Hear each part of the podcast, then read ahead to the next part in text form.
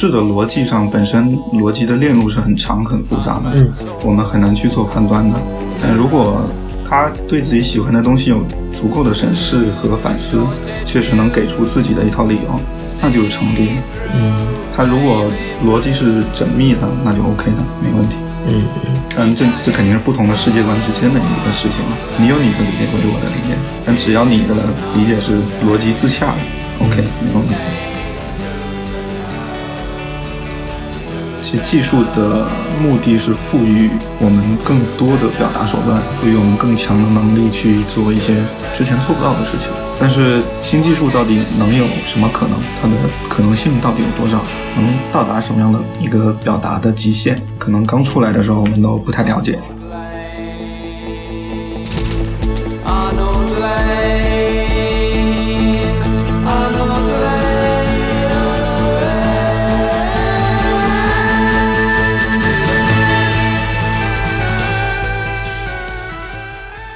说的可能更深入一点，就是我发现你在聊 DF 的时候说到了很多二级概念，就我们可能，因为我哲学肯定不像你看的那么多啊，我先深造一个 我也没怎么看。啊，OK，就二级概念是什么？你刚才说的，比如说微动态，还有刚才你说的一个，哎，那个词是什么？我忘了。就是我们可能发烧友，包括现在的言论氛围，可能更注重最基础的一级的概念，比如说素质，比如说嗯细节，比如说高中低频、三频分布、频响曲线，这些都是我们可以见到的一级概念。嗯但像你会提到，比如说和观众的交流性，这种、嗯这种听起来很玄、很奇怪、很玄很奇怪的东西，就是呃，只只在一级概念里打滚的人是不太会接受这些东西的。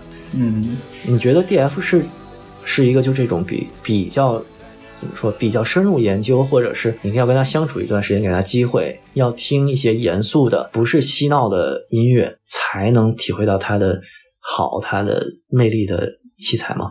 嗯，或者换句话说吧，就是换一个角度说的话，他可能是有一点儿沉思性的，嗯就是不是太闹哄哄的，或者是呃想爽一把这种感觉，嗯哼或者是怎么着，嗯，它需要你去足够的去审视你听的一些东西，或者是你之前的某些观念。当你做了一些全面的审视了之后，再来听它的话，可能会稍微好一些。而且这个审视可能不单单是说你听的音乐以及你玩的东西，就是你可能已经玩了很多了，静电动圈你都玩了一圈，嗯然后你开始开始去想，如果你去做一个耳机，应该怎么表达，或者你应该怎么做，或者是一个耳机它要它它应该做的事情是什么？嗯嗯，当你去考虑这些事情的时候，事情的时候，或者当你用的时候，这些想法自然而然产生的时候，可能在听会有一些别的感受。你可能最后还是不会喜欢它，但是你会明白它在某些表达上做的一些取舍。嗯嗯，可能那个时候会多一些感受。嗯嗯当年我讨厌那只二四零 DF 的时候，我手边是全是二四零，有一只 EP，有两只 M，嗯然后一支 DF。当时我回忆起来的话，那个时候听的音乐应该还是以布鲁斯和摇滚为主。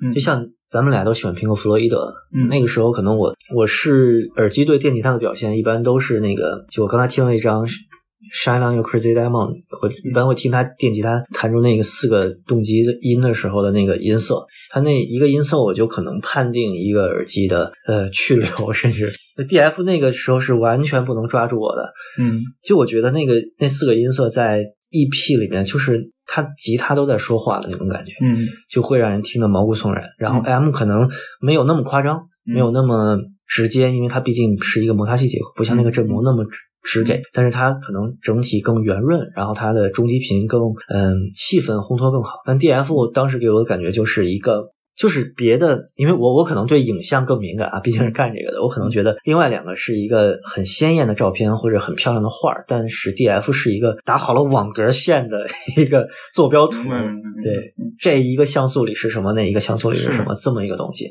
如果是按照这种角度去看的话，嗯它确实做的是挺不好的。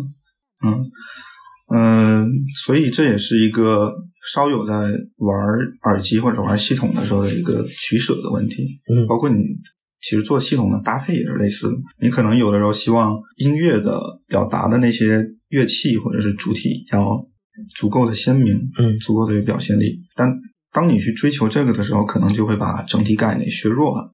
但你又不希望它的表现力下降，就单个乐器的表现力下降。嗯这时候就是只能靠自己去取舍，达到一个你认为二者二者皆可的一个状态。嗯嗯，所以这是一个取舍的问题。所以不同的人标准可能会千差万别。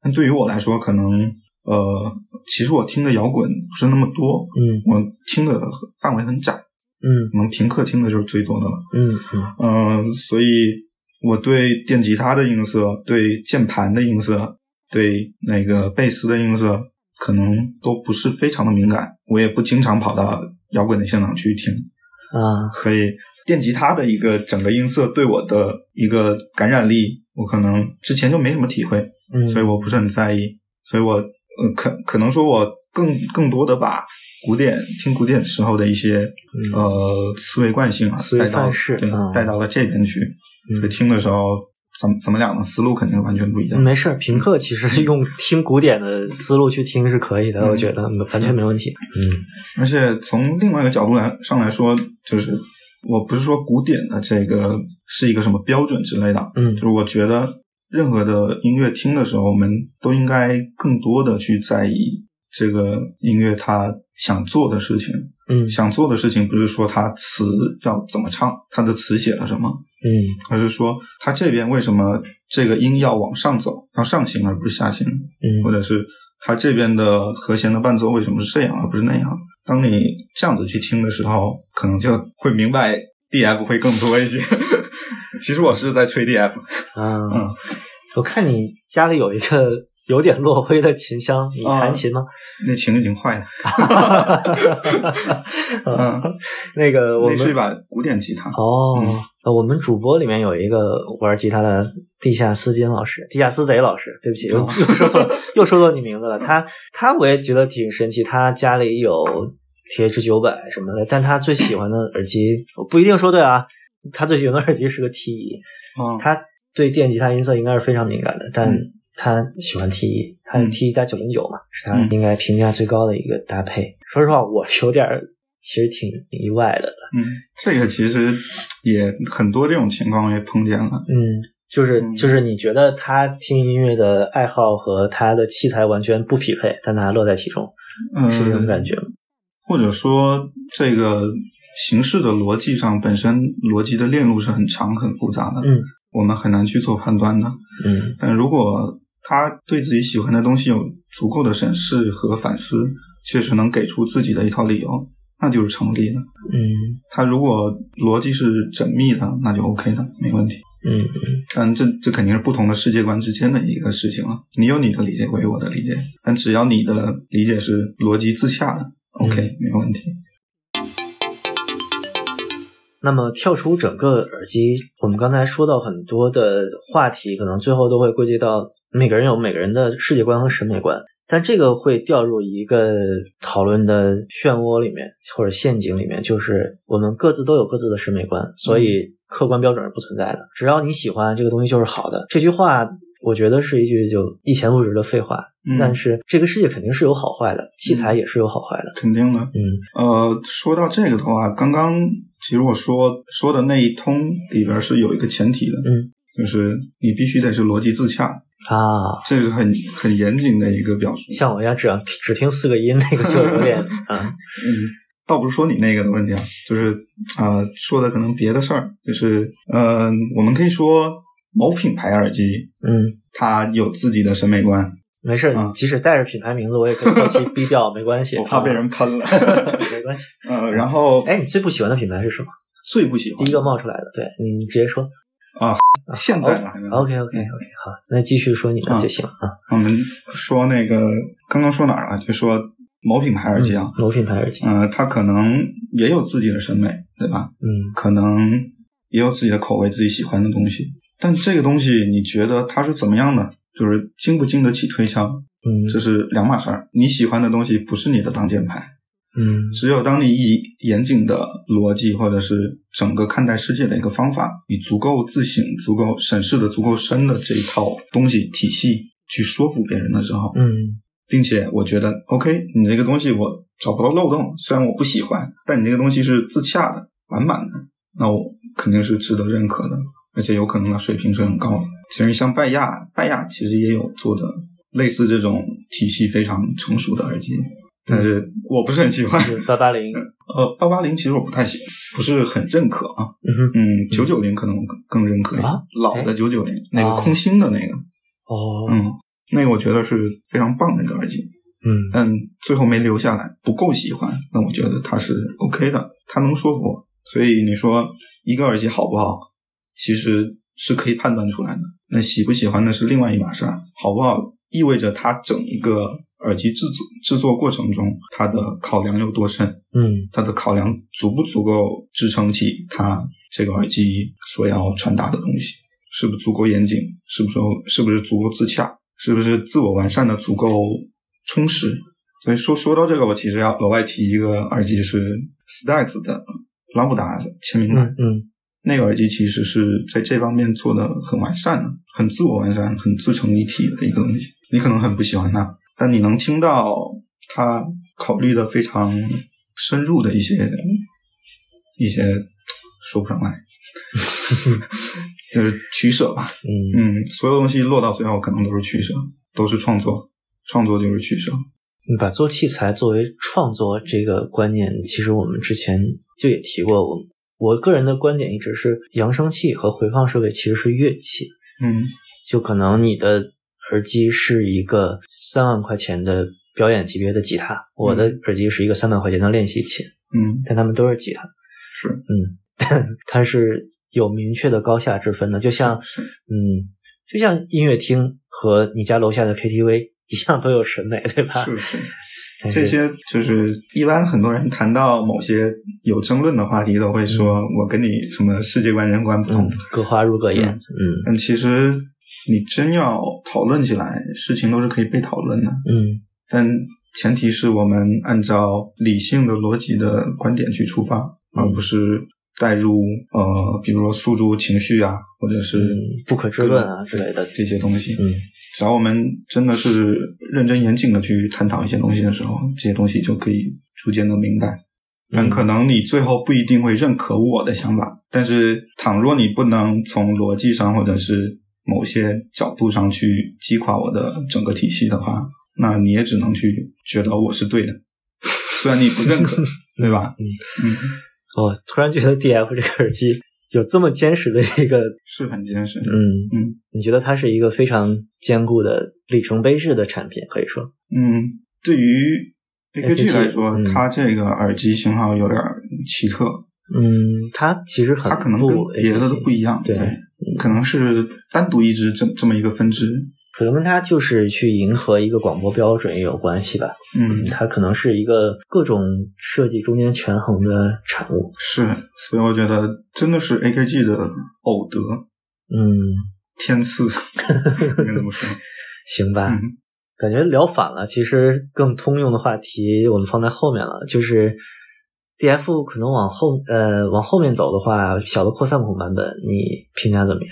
哦，那个说实话，我还我还真没听你过没听过啊，我哎那还挺第一次买我就买的是这啊个最好的版本，OK，所以以后有机会再说吧。嗯，那像后面走到了，比如说我们那个主播里面有一位剑总，他的头像一直是一个 K 二四零 Studio K 二四零 S，然后我就老鄙视他啊，包括这个 M，之前我手边这个 monitor 也是之前寄给他的，嗯然后他就把我后面塞的蚕丝都抽出去了，说我把声音堵死了。呃，像 AKG 再往后面走的耳机，你觉得是怎么个评价？比如说 K 二四零 S 对于二四零这个东西的后续，S 其实在那个价位还是一个挺好的，完蛋了，再加上在那个价位这个前提，就 S 是一个两三百块钱的东西。哎，现在便宜吗？对啊三百我以我以为啊、几年前我以为它也是千元级别呃，的。从来没有到过千元级别你最贵的时候六七百吧，可能。哦，它还没有那那个 MK 二。那我觉得它的价位还可以再往上提。OK OK，它还没有那个 MK Two 贵。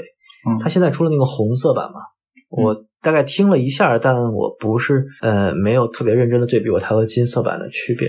嗯、我在前段时间刚好听听到过一个嗯很老的金色版的 S，嗯我觉得声音还是 OK 的，挺好的，就基本是二四零的一个框架里做的事情，嗯但其实相对来说，它的素质比 DF 要高一点，就是呃清晰度啊，包括信息量嗯确实要高一些。DF 有它老辣的地方，嗯做的很老辣的地方，但是 S 相对来说其实不差，嗯我觉得它跟现在的一些卖三四千的耳机比，甚至它的这个调教水准都是要胜出的，它水平其实不差。那 K 八幺二呢？比如说七呃，甚至可以先问问七幺二、八幺二这些你都听过吗？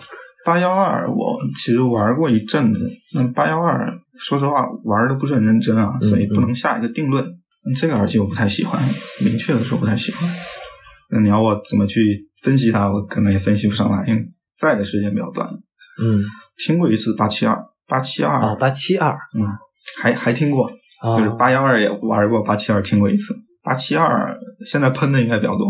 我嗯，它已经非常冷门了，因为嗯 AKG 现在基本在耳机圈已经失去原有的地位了吧？是是那甚至连可能前十的品牌都排不上了。是，但说回八七二的话，八七二要是能搞好，嗯其实还是挺好。呃，但是这个挺好，肯定是有他自己框定的范围了。嗯就嗯在现今这个我们这个耳机圈这个这个时代，除了八百、八二零、八百 S，然后乌托邦这些耳机这一圈这一票里边，那个八七二还是可以的。嗯，它的声音其实有点像老的 AKG 的 K 二八零，二八零嗯，双单元那个对，双单元哇，那个那个那个 那个脑洞好大。啊嗯，但那个耳机其实也是怎么说呢？就是它的状态也是必须得恢复到完美的状态，嗯才能听到它原来声音的意图是怎么样的。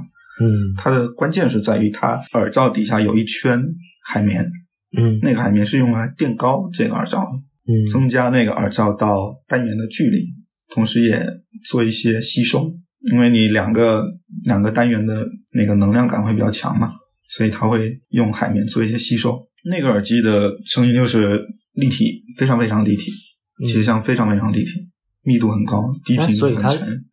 两边是双动圈单元，它没有一个相位的问题，它反而其实听上去倒没有，啊。它两两个单元是成一个接近四十五度角的，还是九十度、六十度这么一个角度？不太不太记得，啊。不太记得。啊，就听过一次，但状态肯定有问题，那个东西。哦，我听的那个是状态还挺好，就四十单元可能时间长了确实会有相位的问题，但我上次听的还 OK，嗯。在零幺零 B 驱动下真的是挺厉害的一个声音，嗯但当然我不一定喜欢了，啊，这是另外一个问题。但它的体系，它它自己想做的事情，我能明白。通过双双单元做到的一个立体度和密度、规模感，在那个年代一个单元做不到的事情，两个单元做到了。嗯，因为这个 AKG 老耳机是存世量很多，但是基本上成色和声音状况就需要打理嘛，至少。嗯，然后可能 K 二四零的这个结构比较稳定，稍微打理一下就能出比较合理的声音，大家就会比较认真的对待这个型号。可能二五零、是二八零什么的就相对冷门一些，也没有人去研究。而且其实相对来说，二八零这个型号，它要做的事情，或者说它最后达到的高度，不是那么高非常理想，嗯是是非常理想。包括我还从草莓那儿说过一个二六零，哦，二六零感觉就是一个二四零的奇怪的衍生版吧，就是声音干瘪一些，嗯蛮蛮奇特的。反正没有想到，就它它还挺奇怪的，跟什么都不太像。那这么来对比的话，可能新 AKG，比如说 K 八幺二这一代、七幺二、八幺二这一代，甚至七零幺这一代吧，五零幺、零幺、七零幺这么阶梯过去的时候，就这个整个的声音演变，你觉得和你最喜欢的 DF 这块它缺失了什么，或者改变了一些什么你认为不应该被改变的东西？嗯，DF 其实刚刚说了是比较独立的一个东西，啊？你觉得它其实不在它其实不在对不在 AKG 的整个进化的这个啊树上，不在进化树上。但 AKG 其实 KK 我觉得是一个分水岭。嗯你在 KK 之前做的那些事情，可以比较明显的看出来他在玩一些腔体上的事情，嗯，双单元啊、静电动圈啊，或者或者要解决那个年代一个动圈单元所力所不能及的事情，嗯。所以他会想很多额外的弥补的方法，从动振膜、声学摩擦器、动静结合，嗯。然后双单元什么的，嗯，然后声音也稍微老派一些，比较老派。但从 KK 开始，这声音就不一样了，感觉很不一样。嗯，你能在 K 五百、K 五零幺上能听到 KK 的声音，嗯，真的很很像，在某些方面很像。当然，五百和五零幺肯定要简化的非常多。KK 原本很大的信息量规模感被它简化了很多，但那个调调是很像的，就是很朴实，然后有点愉悦感，嗯然后不太去讲究什么东西，很自然，有点道家的这种感觉，但它比道家朴实了很多，朴实大方，就这些，没有很前卫啊，也没有很激烈、很走极端的这种东西了。嗯嗯，那你看比较早的 AKG 走极端的作品比比皆是啊，是吧？多极端的都有，但到 KK 的就很朴实，尤其到了出版的 KK 特别朴实。所以你觉得 KK 反而是个朴实的东西？可能我们从就物质层面看，从器物的层面看，它是一个超级激进的结构和设计啊。嗯，耳挂式音箱，是，嗯，但 KK 出来的声音是很朴实的，我不知道你对 KK 的印听过象是怎么样听过听过，呃，K 印象就是好玩儿啊，是但挺好玩的。推不太好。嗯，这这个 KK 更多的听的机会都是展示机嘛，你知道展示机能想就行。KK 我甚至觉得试听 KK 是没意义的，因为 你试听的环境和曲目啊什么的，它那个东西太特殊了，是它必须得到被你内化到你的系统里，你才能慢慢的去了解它。我暂时还没这个机会。嗯嗯，结构是挺激进的。嗯，他的设计师有解释过这个东西。嗯他们当时是做了 DF，觉得 DF 很受欢迎嗯啊。当然，这个欢迎是在德国地区，嗯嗯，在德国地区比较受欢迎。它的欢迎应该是是专业用户欢迎，还是说它也有民用的用户呢？哦，印象应该是专业用户会比较嗯喜欢一些。嗯呃，然后他特别强调了一下，是在德国地区人数会比较多。那时候应该是西德吧？七五年，哦，不止七五年，八几年了。呃，不，DF 应该是八十年代吧，九一年两德合并嘛。嗯，是，肯定是指的西德。嗯，不好讲。DF 的产品肯定是跨过了九十年代吧，九九十年代应该也是在生产。哦，是是，呃，那说到这儿了，就是他们发现那个耳罩跟人的头会产生，根据不同人的脑袋会有不同的声学的一个特性。密合程度的，对，想做一个 KK 这种东西，但说实话，KK 做出来跟 DF 真是不像。嗯，就你听起来，你觉得应该也不像吧？就算在展会上或者是什么地方听，嗯，不像它。其实 KK 像谁？你说像五零幺吗？我觉得它还真不像五零幺。嗯，像谁五零幺其实有版本区别，哪能找到一些比较好的版本的话？当然，我们说像，不是说这个耳机就是它的一个翻版这种嗯意思，嗯，就是就是调性像。对它个性上有表达的很相仿的地方。呃，然后 KK 就刚刚说了，它跟 DF 真是不一样的耳机。嗯嗯当然，DF 之后可能还有一些别的其他的一些探索，但我觉得它跟那些探索的耳机也完全不一样。嗯哼，所以它出来了之后，KK KK 之后，我记得应该马上在生产的期间，应该就是 K 五百了吧，四百、五百。嗯，我不太清楚这个时间先后啊。嗯，KK 可能跟这个民用系列，它应该比五零幺早是吧？比五五零幺、五百都要早。哦，对它，其实五百、五零幺这些都是收购之后出的那个耳机。啊，五零幺是哈曼卡顿收购之后的吗？对，五百好像也是。所以这个话题又变成了一切都赖哈曼是吗？但我觉得其实至少在五百、五零幺，然后六零幺、七零幺嗯这个时间点、这个时间段内的耳机嗯都还是挺优秀的。你觉得七零幺也是一个优秀的耳机？七零幺至少我买的那几只头版确实是很优秀的耳机。当然你可以说它太怎么样、太怎么样、太怎么样，嗯但你不能否认它确实还挺好听的。嗯这就我说你可能可以不喜欢它，但它没有你说的逻辑上的一些这种嗯错误、谬误之类的，做的还挺好。嗯，尤其你驱动合理的时候啊，挺美的，挺美的。嗯嗯嗯回到这里就说 AKG，其实我觉得它应该分三个阶段啊，可能更早的我们不知道，更早最早的我听听到的应该是 K 幺八零，幺八零啊。嗯，那个也是一个很奇葩的那个还有人吹呢，但那个声音我是真是不能接受。啊，那个肯定不能接受，那个时代的审美跟现在差太多了。嗯，但它主要卖点是那个单元的距离可能，是，嗯，但那个太早，我们就不说了。我们就说那个从二四零开始开始吧，二四零肯定是它一个重大的一个转折点，嗯哼，嗯，收购了别人的技术，嗯，二四零到 KK 可能是一个阶段，嗯这时候他一直在做一些探索，想解决一个小单元怎么去实现大单元的这种音响啊，或者是声音规模、动态、低频这种问题，然后所以就衍生出了各种型号。然后到了 KK。KK 肯定是一个很极端的一个型号，但是它的性格上来讲，就耳机自己的性格上来讲，其实跟前面的好像一下子就划清界限了。它其实更接近后面的五百这这些耳机，可能跟五零幺确实有一点不太像，因为五零幺只有很前面一批的那个五零幺声音是很饱满、很好听的。啊，我听到我就我是一个很不喜欢五零幺的人，哦，就这个也挺那啥，就我我那个五零幺好像还是老版，还是老板，它那个区分的标志不是就是奥地利产的那个嗯字吗？嗯我那个好像是老版，但是我和一个新版对比，反而我觉得新版稍微鲜活一点儿。鲜活一点我一直觉得五零幺到七零幺都有一个声音死板僵化的问题哦。啊，这这个这个其实跟它灵敏度有关，嗯哼，它灵敏度比较低，所以你想把它推的比较活跃的话，嗯比较有跃动感，你，可能需要想点办法，或者用一些特殊的耳放去驱动。嗯其实我觉得 solo 推的就有点意思，嗯啊，solo 本身也是这种鲜活为主的是耳放，嗯所以 solo 推七零幺真的挺好听。我在初烧的时候听了很长一段时间，，solo 推七零幺，嗯呃，然后它过了五零幺这个型号之后，就开始出了六零幺和七零幺。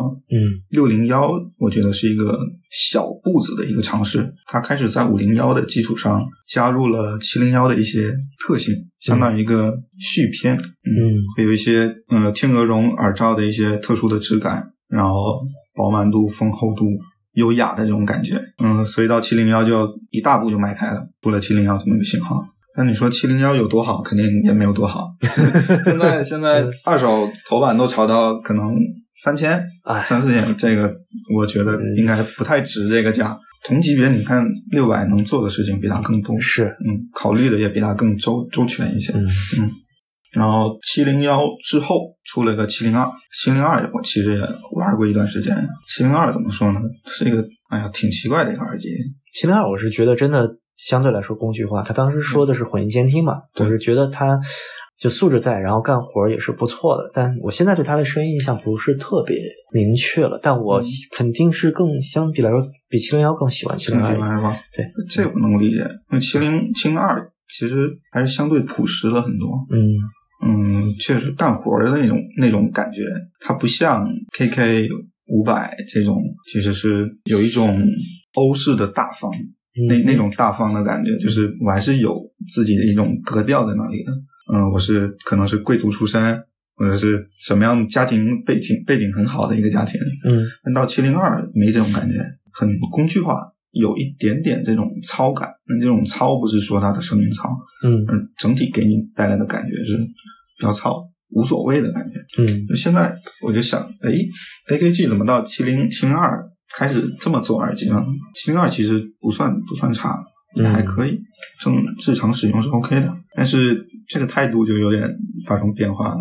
然后之后可能出了个六幺二、六零嗯变成了六六幺二，六幺二和七幺二嘛，对六幺二的声音也是有点往七零二这个方向走的。嗯有一点灰灰的一种塑料的质感，有一点这种感觉。六零幺自己的一些优雅的格调也不太有，嗯就那个框架可能留了一点。之后的那些花花绿绿的耳机，我是啊，觉得都 Q 七零幺啊，或者说 K 七幺二这些，嗯，这七幺二颜色很七幺二漂亮搞不懂这个耳机，说实话真的搞不太明白。然后还有七零二六十五周年，我也买来了一段时间，嗯，不客气的说是难听。难听是吗？嗯，啊我是觉得这种程度啊，挺难听的。嗯就是当年那个朴实的、有格调的 AKG，到现在这是什么流氓混混吗？这种感觉。嗯，他和昆西琼斯合作的那一段，感觉是品牌气质一下改变的一个时期。嗯，就包括它的低端，甚至就从原来的像我，我特别喜欢那些 AKG 小单元便携嘛。嗯就那个时候，我是一个呃，最开始入超的时候，对 AKG 的感情是比森海要深的。但是嗯 AKG 真的是一次次让人失望，回头就觉得自己我操，就如果说我入超是一个 HD 六百的话，可能我的就省了好多心。对嗯就其实还蛮奇特的，就包括我可能在说说我自己的，当时是第一个大耳机是七零幺嘛，嗯七零幺之后偶尔怎么也搞不好，加上那个时候确实是穷，穷就学生想搞一个全尺寸大耳机，可能更多选择是国内 DIY 一体机嘛。嗯这个时候其实就好听都放一边，先说素质，但七零幺在那种驱动条件下给的素质是很有限的。嗯后来偶尔换成了八八零，就扭脸就背叛了 AKG，变成拜亚党，然后再听了，其实是真正认真开始研究耳机声音，还真是从 HD 二手开始，因为这个东西原来国内没有认知，我是从嗯国外海淘一个回来，嗯因为我特别偶然的在国内听到了一个，觉得特喜欢，但国内买不到。然后从国外海淘一个回来之后，就就对森海的这个声音体系，就最早接受的声音体系的概念，还是来自于森海塞尔。嗯。对，可能 AKG 给我这个就就要从二四零 M 开始了，嗯。就从接触二四零我才知道，哦，原来 AKG 的可能想法是这个样子的，嗯。它有一个根本的审美理念的差异，但它自己是非常自洽、非常非常坚实的一个基础，它自己是立得住的这么一个感觉。说到二五零的话，刚刚我也听了一小会儿啊，那二五这是啊二五那是这样说，嗯，呃，说错了，就地二五，对，但其实它的或者说森海的封闭式耳机那个音色上都有一些像，对对，二五二五零，然后包括那个比较早的那个叫什么，或者说八二零嘛，八二零嗯其实音色上也有一点像啊，那个，这个没有太仔细听了啊。八呃，二零我戴上之后就感觉，八二零。我们不说八二零怎么样，呃八二零我很不喜欢，这嗯肯定的。但说的倒不是说八二零整个想法或者是整个事想做的一个事情框架跟二五确实是完全不同，嗯哼，说的只是它表层的那个肤质可嗯能很像，就是感觉深海无论做哪个封闭式耳机，它最后出来的那种肤质都是类似的那种，嗯带有一点点摩擦的黄色，不能说黄色调，一种呃老照片色调的一点一点这种感觉，嗯，八百磁带的感觉，嗯，八二零我没有这个感觉，但森海一系列的耳机，就包括很多评测人会说一个叫森海味儿的东西嘛，然后有的老烧带上我的 HDR，我当时我靠，这太森海了，这个感觉，就他会拿这个品牌直接当一个形容词，但其实解析这个形容词来说，我们可能说是森海的一种，嗯，相对来说没那么 linear，没那么监听的，它不能叫染色吧，就是表嗯。表达方式可能是，嗯它颗粒感可能会稍微的明确一点，嗯，然后对对对，是这个颗粒的感觉，对，声音流动性没有那么好，但是、嗯呃，力量感和一些比较，可能又说一堆二级概念了。对，这个就挺麻烦的，嗯 容易给自己挖坑。对，其实语言表达不清楚，就是你得听进去，可能那个就是森海的感觉。是，呃，最典型的 H 六百，我觉得六百是一个呃森海很很自信时期的一个作品吧。对，嗯，那个时期是挺特别的，因为呃，大奥是哪一年出的来着？我真不知道九九二十年代年还是九十年代，嗯，具体时间记不太清了。那那个时候变成椭圆形耳罩的这段时期，深海做的是呃这种感觉，应该怎么说？就是一步一步积累，然后走到某个时间点，前面积累的东西刚好在在这个时间点，厚积薄发。嗯，成了一个黄金的时代。嗯但在后面转型了之后，可能又需要一长段积累的时间，才能重新迎来另外一个黄金时代。嗯至少我认为，在这个时间点，不是森海的黄金时代。嗯当然，他出了次奥啊，次奥当然是一个很高级别的作品。就对我来说，觉得他他的很多考量是很缜密的，嗯考量的非常深入。但这个东西毕竟不是消费市场的东西，它只只能证明说，哦，我森海有能力去表达出我的整个世界观。嗯。嗯，但是消费级别市场那是两码事儿。说的不少了，但森海塞尔能有这种继续表达的机会，可能 AKG 都没有了。AKG 是没了，今天。今天我来找 o r 的这一路上，我其实背上了，因为我在搬家嘛，不是在搬家，在装修房子，所以很多耳机装箱了，我可能没有装箱的耳机，我基本都带来了。有一个耳机是 AKG 监听系列的新的三个系列里面的一个 K 幺七五、K 二四五和 K 二七五，哦，等于是他把 K 二四零和 K 二七零这个结构做成了一个能折叠的。你哦你你有你有那个图片的印象吗？有一点印象啊，对，这个耳机是二零一六年公布的，但是就它等于是 AKG 经历了一系列的收购的变故嘛，它这个嗯。一系列监听就一直没有正式发布，就只是在展会上有。结果是我是在一个水货的渠道看到了有可能奥地利那边出来的，它一直没正式销售。嗯然后因为我对 AKG 这个东西这个品牌感情是比较复杂的，所以很多人都说别碰新 AKG，我就没听。嗯就包括建总，我就说表示我不听劝了，他一直说别不听劝，然后我就买了一个，非常 后悔，是一个嗯，它等于是 K 幺四零那一支下来的新产品嘛，嗯等于 K 幺四零最后的一个，就离我们时间点最近的一个耳机，但是它那个中频淤积的程度，然后高低频整个缺失的样子，就是一个我完全没法去原谅它的耳机。我觉得那个已经是就是人的身身材比例不对，或者说嗯嗯，简而言之就是现在网吧耳机可能都没有把声音做成这样的了。我不嗯太理解它这个状况是为什么。听你这说法很糟糕啊。也有可能是别的原因，但我现在没有太多研究它的热情。嗯，现在确实你看着它都没有什么动力去研究了。对比如说 K 二四零走到后面，现在的 K 二四五，它是一个半开放的版本，但同批次的一个封闭做成这样，我能给他的半开放多大的信心呢？我我觉得肯定不花钱了吧，以后蹭听一下再说。嗯，是，回到 DF 啊，嗯，回到 DF，你刚才说 AKG 走了这么长一段路，它的朴实，甚至它后面的分出了两条路，可能有一些更工具化，有一些更民用化、不灵不灵一些，或者更现代一些、更迎合一些的东西。到最后，你觉得 DF 在 AKG 的产品整个的生命周期里面，它是一个什么地位？它能定义 AKG 吗？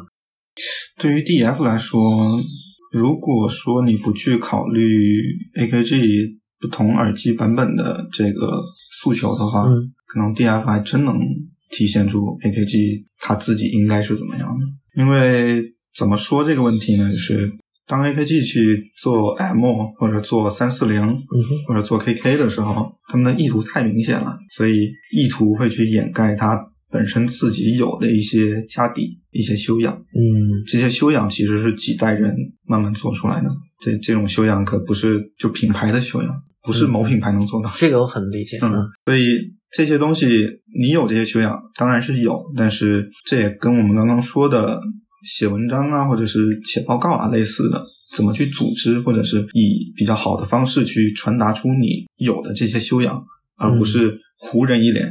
啊，我很有钱啊，糊你一脸钱；啊，我很有修养啊，糊你一脸修养。嗯啊、我口才很好，糊你一脸口才，嗯，就肯定不能这么表达。嗯啊，但这个东西可能在 M 上，在 KK 上，他会去尝试做一些东西的时候，嗯。那些意图会略微的掩盖他自己的一些修养。嗯其实是什么新技术或者那个新的结构尝试，更是他们追求的一个东西。反而他原先的声音底蕴啊，或者是表达方式这种我们所谓的更高班的、更更难以直接去觉察的东西，变成了一个相对附庸的东西。对，嗯，就是我在依靠着我老底子去做一些新的一些尝试。这个也也正常，对于产品思路来说。产产品来说是正常的，嗯但一般来说，你说一个里程碑的或者是一个黄金的产品，肯定是当你所有的尝试都把就是尝试过程中遇到的这些问题都解决了之后，嗯最后稳定下来的那个东西才是黄金的，才是里程碑的。这是不是就是你是程序员？是不是就是在成熟架构下优化体验，优化到最后 一般来说，程序是是这个样子，或者说嗯那个互联网的产品是有这个概念的。嗯但其实对于耳机来说也，我感觉也类似，因为你考虑一下深海，嗯深海从五四零、五六零、五八零、五八零 J 到六百，嗯其实六百才是一个最完满的一个状态。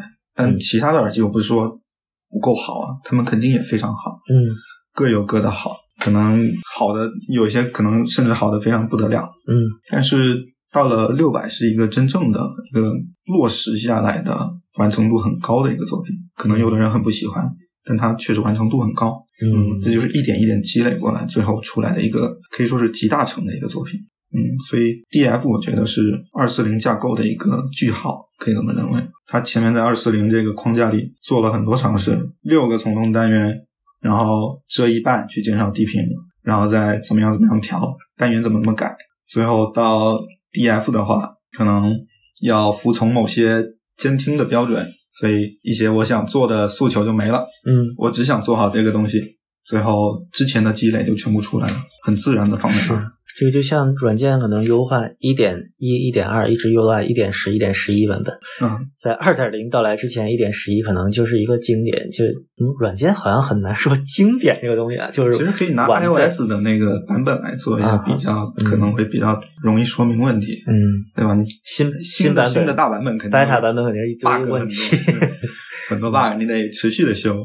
可能到了某一个小后缀了之后，才会比较稳定，比较流畅。呃，又想拿影像来举例，可能更直观。毕竟电影和音乐都是同属艺术嘛，拿软件版本来举太奇怪了。在四比三荧幕时代，胶片摄影，甚至说我们最早的黑白摄影、无声电影发到无发展到无声电影的最后期，可能有非常伟大的作品。然后有声电影进来了之后呢，可能有声刚开始是噱头，大家看到的是大闹，是战争，是冲突，是西部片。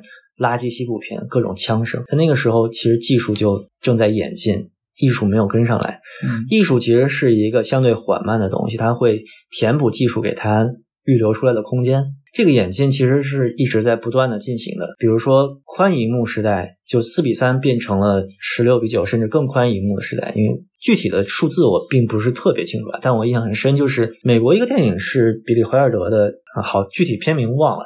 就他刚开始宽银幕的时期，他会在电影前面加一段交响乐的录音，就是一个乐团演奏一段音乐，然后电影开始。为什么？因为他要向观众展示这个技术，就是我我屌，就逼我有这个技术，能展示，我能把整个乐团给你铺开了放在荧幕上。这个时候，其实那个电影呢，就就是一个很典型的娱乐商业片。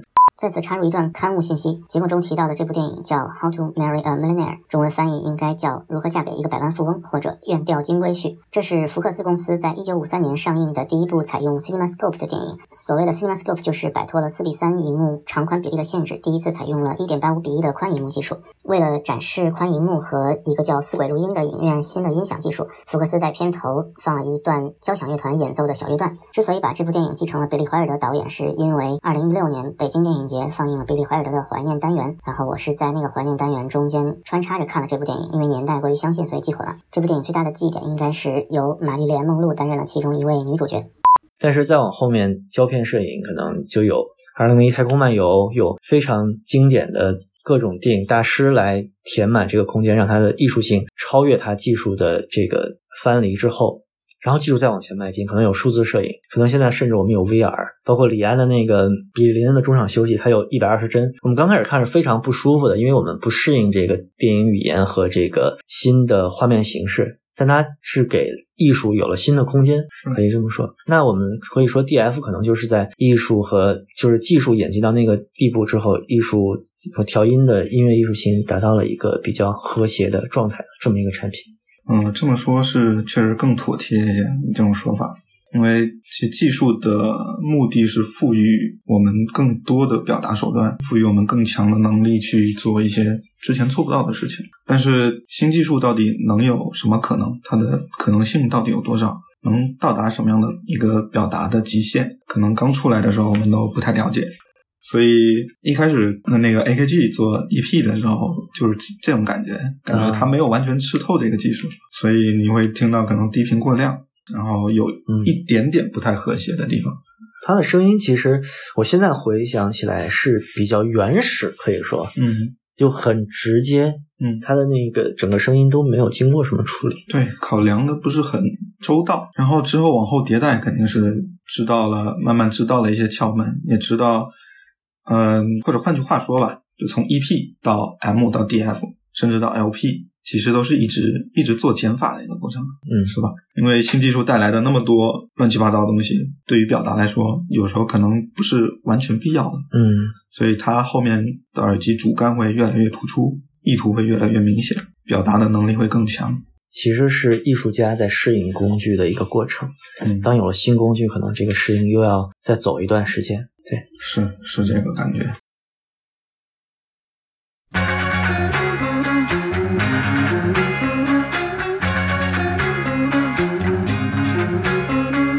When I got back home, I found a message on the door.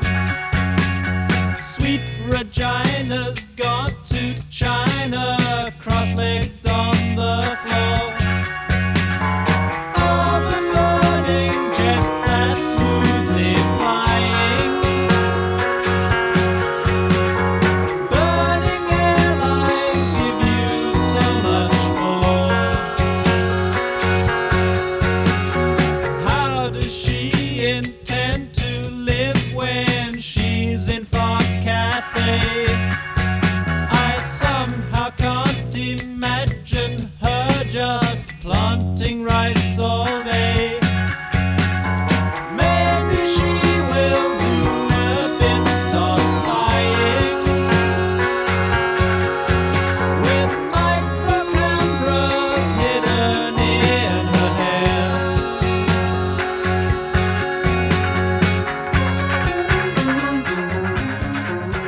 行 OK，我觉得时间不短了，而且 而且而且聊的真的不是 DF，对吧？主要浩二老师这儿的耳机实在太多了，能聊的东西我觉得一期绝对是装不下的。嗯，今天还没没怎么聊静电，不过静电我玩的时间不算长。静电真的你得唱独角独角戏吧，因为我这个不行啊，我没有玩过静电，基本上。这个你可能得再多找几位大佬一块儿，我自己 hold 不住。